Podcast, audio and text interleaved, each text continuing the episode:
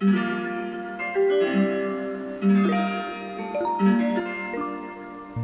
空に月が見えない。暗く静まり返った時。新しい月の始まりの日。今宵は新月です。こんにちは。中里園子です。山口彫子です。日々を無理なく心地よく自然のリズムに寄り添い過ごすためのヒントをお届けするムーンテイルズ新月を迎えて旧暦の4番目の月宇月に入りました。今年の宇月は現代のカレンダーだと新月の今日5月1日から次の新月の前日5月29日までにあたります。また1ヶ月間という感じで分かりやすい並びですよね。私たちが主催する1年間のプログラムホリスティックジャーニーも4ヶ月目に突入しました毎月その季節にフォーカスしたいことやどんな体験をしたいのかということを考えながら集めたものを入れたムーンボックスというものを新月にお届けするように送っているんですけれどもこのプログラムに参加してくれている方は今年から始めた1年目の方と去年から参加している2年目の方がいて1年目と2年目はボックスの内容を一部変えてお送りしてるんですよね。宇月の新月の頃に届くようにホリスティックジャーニーに参加している皆さんにムーンボックスをお送りしましたが今月はどんなものが入っていますか？はい。今月は1年目も2年目の人も季節の手仕事は食べられるもので作るセルフケアのものをお送りしました。1年目の方にはドライココナッツとココナッツオイルなどを混ぜて作るボディースクラブ。そして2年目の方にはカモミールやヨモギなどドライハーブで作る目の疲れを癒すアイパックです。どちらも作る工程と実際に使う時に香りを楽しんでもらいたいですね、うん、サンダルや薄着になってくるのでボディスクラブでかかととか肘とか膝とかのケアはぜひしたいところなんですけれども、うん、このスクラブは優しい刺激のシュガースクラブというものなので首だったりデコルテ周りもぜひ磨いてほしいですね。はい。ココナッツオイルがこうじんわりと浸透してお風呂上がりに肌がしっとり柔らかくなるのがすごく嬉しいです、うん、アイパックに関しては2人で何を送ろうか話しているうちにこう突如ひらめいたちょっと面白いアイデアのセルフケアです、肝臓の疲れや紫外線で目の疲労を感じやすいという季節なので鎮静効果のあるハーブをブレンドしたティーバッグのようなものをまぶたにのせて熱を取り除くという効果がね、期待できるんですよね。はい月替わりのフレーバーの甘酒ドリンクは甘い香りの完熟台湾パインとコリアンダーをブレンドしてみました。その他に季節のお茶や季節のバスソルト季節のフルーツそして今月はエピソード27にゲストで出てくれて大人気だった山口花さんセレクトのクリスタルもお届けしています、ね、クリスタル楽しみにしている方多いと思います、ね、今月もスペシャルなものがいっぱいになりましたね、はい、今月の宇月というのはどういう月ですか？はい、宇月は、まあ、1年を4つの季節に分けると宇月は夏の最初の月初夏の始まりになります。2つ前のエピソード39で土曜のお話をしましたけれどもまもなく春土曜が明けて5月5日の子どもの日に立夏を迎えます、ここのところ気温が一気に上がって夏のような日差しと暑さの日がありましたよね。宇月は白い卯の花が咲く月という意味です。卯の花以外にもあちこちで白い花が最近咲き始めていますよね。なんか特徴的ですねこの季節、うんうん、春から夏へと移行するこの時期は花水木に始まりスズランだったりドクダミあと星屑のように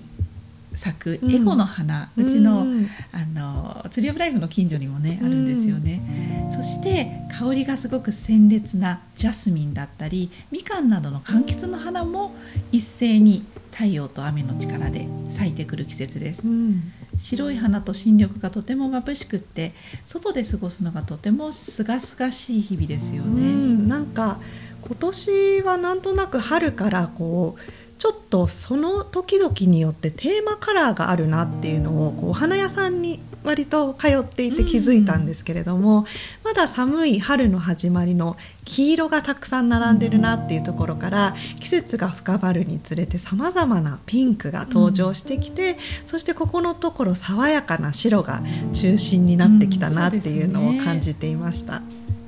うずきの今月はどん。なことにフォーカスしますか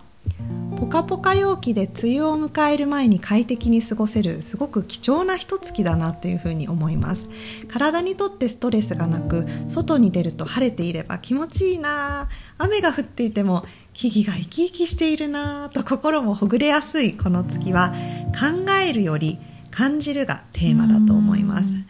何か特別なことをしていなくても気持ちいいな幸せだな楽しいなという感覚が自然と芽生えやすい季節なのでちゃんとしなきゃとかこんなことしてる場合じゃないというようなに頭で考えることを手放してみてなるべくその幸せな感覚がやってきたら委ねてじっくりじっくり感じてみることをしたいと思います。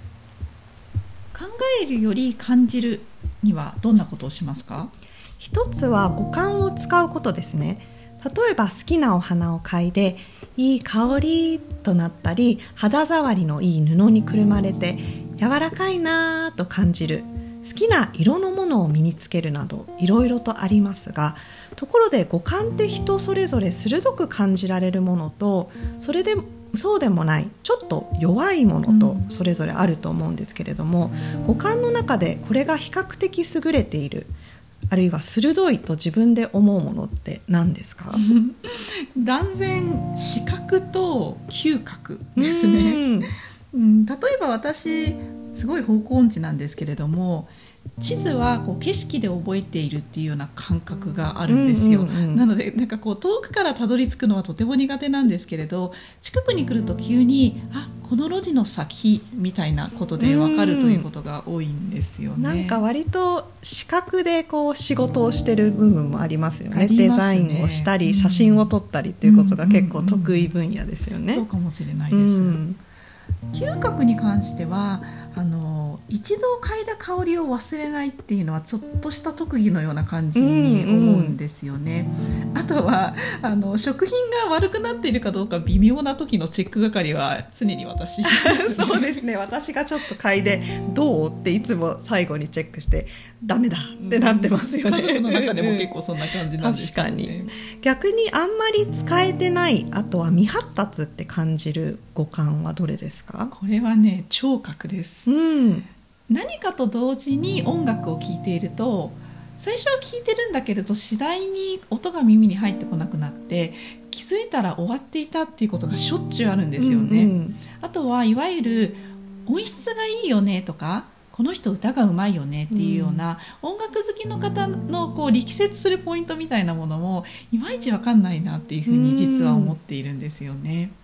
あとはあの作業しながら話しかけられるとうまく反応できないっていうのは、まあ、これ聴覚と関係あるのかはちょっと実際わからないんですけれども音にこう邪魔されたくないっていう感じがあってあんまり好きじゃないんですよね。まあ、その得意な感覚とそうでない方両方を意識してみるといいのかなっていうふうに思います、うん、そしてその感覚を使っている時に急いでこう切り替えずに本当に数秒でいいのでぐーっとその中にのみのめり込むように味わってみるっていうのがポイントだと思います。そしてもう一つは単純に気持ちがいいなと感じることをなるべく頻繁に行うということです。最近やってこれは気持ちがいいなって思っていること何かありますか？風を感じるとかお日様の暖かさを感じるとか、うん、あとこう香りでもなんか夜の香り匂いとかこう、うん、土の匂いみたいな感じの目に見えない自然を肌で感じるっていうことが、うんいいなって思うんですよね。これは特に今が過ごしやすい季節だから気持ちよく感じやすいっていうこともあると思うんですけれども、例えば以前だったら不快だと思ってた梅雨のひんやりとしたこう湿気だったりとか夏のこうじりじりした暑さみたいなものもその季節ならではのものとして感じられるようになるといいなっていうふうに思っています。うん、すごくいいですね。で今言った通りその今が過ごしやすい季節だからなんかそれをとても感じ取りやすいしあのいいな気持ちいいなってとてもこう取っかかりやすい季節だと思うんですね。うん、練習にいい季節かもね、うん、いいと思います。で五感を使うことそして気持ちがいいなって感じることどちらもその時に考える癖が出てきそうになったら一旦自分の感覚に没入してみるということをやってみてください、例えばその状況を分析したりとかあとはこんなことしてていいのかなとかこのあと何するんだっけみたいなちょっと冷静な自分が出てきて頭の中でおしゃべりが始まりそうになったりしたら頭と体をパカンって開くイメージをしてその感覚に一旦全てを支配されてみるということをとてもまあやりやすい季節だと思うんですね。それをぜひこのうずきはやってもらいたいなっていうふうに思います。私自身そういうぼーっとする時間だったりとか、うん、まあ贅沢な時間ではあるんだけどぼーっとしてていいのかなみたいな何でしょうねちょっとこう自分は甘やかすっていうことに急に抵抗感が出るっていうことってしばしばあるんですよね。うん、すごくわかります、うん、ちょっとこれ日本人的なのかなって思ったりするんですけれど、うんうん、でもあの確かにこう没頭するっていう没入するっていうことって、うん、あの本当にその時、うん、今ここにいる瞬間を味わうということなのでそれをやってみたいなっていうふうに思いましたし、うんうん、あのある意味そう今日は何もしない。この時間に集中するって宣言してしまえば焦りっていうものが消えていくような気もするんですよね。うんうん、やはり季節的にねすごくそれをあの思わず時を忘れてこう太陽の光を浴びたり気持ちいい風をこう思わずやってしまう季節だから、うん、そうやってしまった時にそれにこうズドーンってパカーンってなってズドーンとこう味わうっていうことそれをやりたいなっていうふうに思っています。うん。いいすね。そしてあっという間にこの季節は過ぎていって梅雨そして猛暑の夏へと移り変わっていきますからね。はい。1年の始まりに計画を立てたこととか目標などがある人は夏というとあの夏という季節が深まっていく過程で動かしたり行動したりあるいは人とコミュニケーションをとって広げていくというフェーズにこの後入っていくんですけれども夏の始まりのこの月は最大限に感じることで幸福感を最大限に高める一月にしていきたいというふうに思っています。それでは最後に私たちが今気になるものや長年変わらず大好きなものについてお話しするコーナー。今日は今月のエコなこと使い捨てプラスチックフリーの野菜の保存方法です。お野菜は日々どんなところで買っていますか？うん普段は近くにあるスーパーだったりとか直売所でも買いますし、うん、時間がある時は自然食のお店に足を伸ばしたり、うん、結構その時の気分とかね必要なものに合わせていろいろ出かけるんですけれども最近家の近くにあるすごく素敵な八百屋さんに足しげく通っているんですね。うん、でそのお店の野菜は基本ビニール袋などの使い捨てのビニールを一切使わずに、うん、プラスチックフリーで売られているというちょっと珍しい八百屋さんなんですよ。そしてお野菜もすごくこだわりのものたくさんあるんですけれども、うん、栽培方法だけでなくってお店でどうやって管理されているかっていうことを実際目で見て、うん、それによって野菜の鮮度とか味わいが全く違うっていうことを実感したんですね。それはありますよね。なんか生鮮売り場の担当の人がすごい気合が入ってるところって、やっぱりよく管理されてて持ちが良かったりしますよね。わかります、うん、なん。かアボカドは絶対ここで買うっていうお店であったりしますよね。うんそして、まあ、そこで買ったお野菜は新聞紙にくるんだりして持って帰るんですけれども、うん、いつも通り家で保存する時に葉野菜であればさっと吸水させてペーパーでくるんで着付きのビニール袋に入れ替えるんですけれども、うん、なんかそれをした時にあれ？なんかこれ違うなっていうふうに思ったんですよね、うん、せっかくここにたどり着くまでこのビニール袋を使わずにやってきたのに、うん、ここでまたビニール袋が登場するっていうことに違和感が生まれたんですよ、もちろんそのビニールは使い回したりはするんですけれども、結局はやっぱり何回か使った後にゴミになっていたんですよね。もともとビニールに入って売られてる野菜の時は特に違和感なくやっていたことですよね。そうなんですよ、そこで、まあ、どうやったら使い捨てのビニールを使わずにお家で野菜を保存できるかなということをちょっと考えてみたんですね。で最大のポイントはやはり乾燥を防ぐということですよね。うん、当然その買ってきたプラスチックフリーの野菜をそのまま冷蔵庫に入れたりとか、まあ、給水したとしても入れたとしたらあっという間に乾いていって、うん、結局こうしなしなくたくたっていうふうになってしまうんですよね。なので、まあ、どうやったら保湿できるかということを考えた結果、野菜はもちろんこれまでしていたこの吸水してパリッとするという処理は継続して、えっと、気に入っていろんなものに使っているさらしの布巾があるんですよ、うん、サササというブランドのものなんですけれども、うん、それに包む。それはもう本当繰り返し使えるものなんですよね。で包んだ後にあの無印良品で購入した大きな蓋付きのタッパーに入れることにしました、うん、でどんなサイズがいいのかなってちょっと悩んだんですけれども一番こう目につきやすい野菜室の上段のトレーっていうものがあるんですけれど、うん、ありますよね、なんかこう下の深いものの上に乗っかってる透明なトレーですね、うん、そこの大体3分の2ぐらいの大きさなので、まあ、結構いろいろ入れられるサイズです、そしてその中には玉ねぎや人参などの切って半端になったものや家で収穫したセロリとかねハーブ類とかはもう何もかけずにラップとかせずに転がした状態にしています。このさらしの布から出る水分がいい感じにタッパー全体を保湿してくれるっていうことに気づいたんですね。でそのことによって野菜の持ちがとても良くなりました。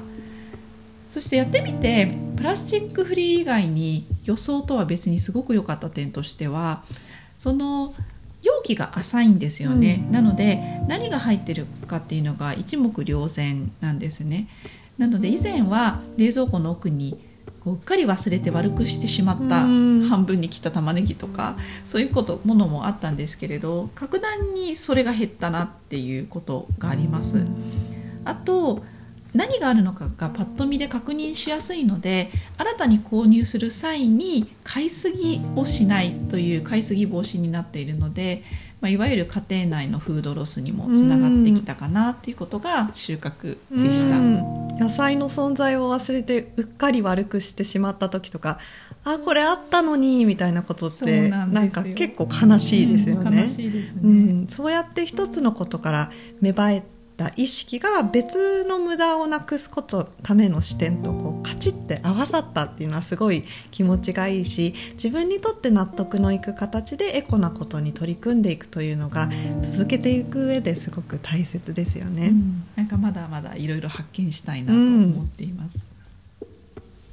うん、グリーンスムージーを始めたい季節に合わせてグリーンスムージーを習慣にするための第一歩黄金比率をマスターする無料講座を公開しました。この動画講座では誰もがグリーンスムージー作りを失敗しないための絶対的な法則を分かりやすくお教えします。